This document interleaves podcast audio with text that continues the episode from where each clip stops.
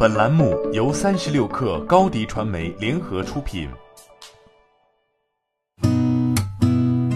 八点一刻，听互联网圈的新鲜事儿。今天是二零二零年五月十一号，星期一。您好，我是金盛。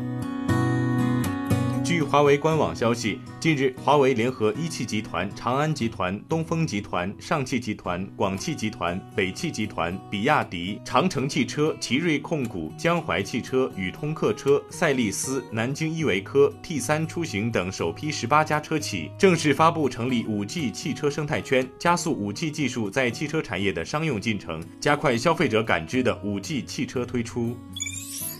三十六氪获悉，日前顺丰同城上线了一个丰食平台，主打面向企业员工市场的送餐服务。无论是企业团餐还是个人用户，都可以在丰食上下单点外卖。这是由顺丰同城一站推出的，专注于企业团餐市场，为企业提供集体预约订餐、集中配送、无接触安全送餐服务的订餐小程序。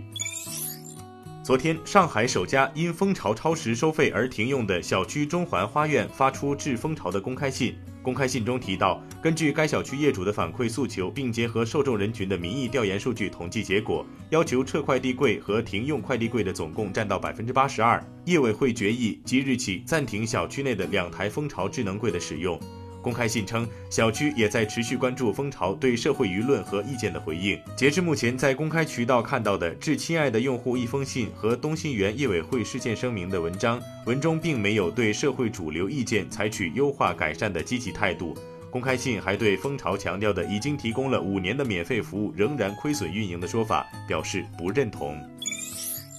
近日，浙江、福建、山东等多地明确表示。快递需经收件人同意后方能放置在智能快件箱中。其中，山东省邮政管理局明确回应，未经收件人允许将快递放在快递柜，属于投递不规范行为，可以投诉。福建省消委会也明确表示，未经收件人同意，快件存入快递柜产生的费用应由快递公司承担。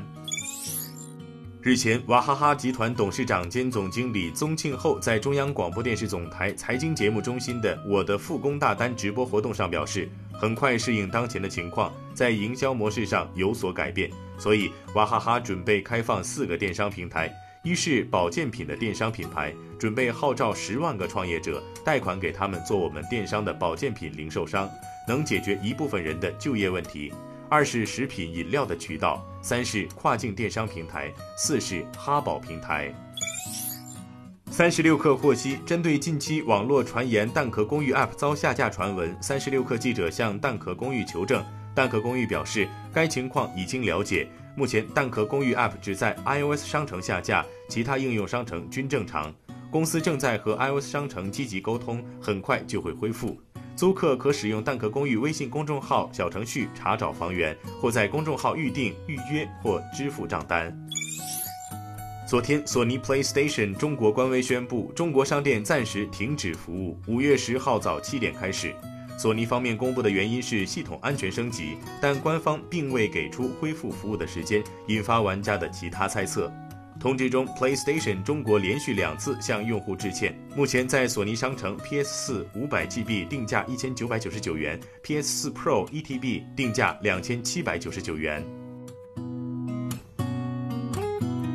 今天咱们就先聊到这儿。编辑：彦东，我是金盛。八点一刻，咱们明天见。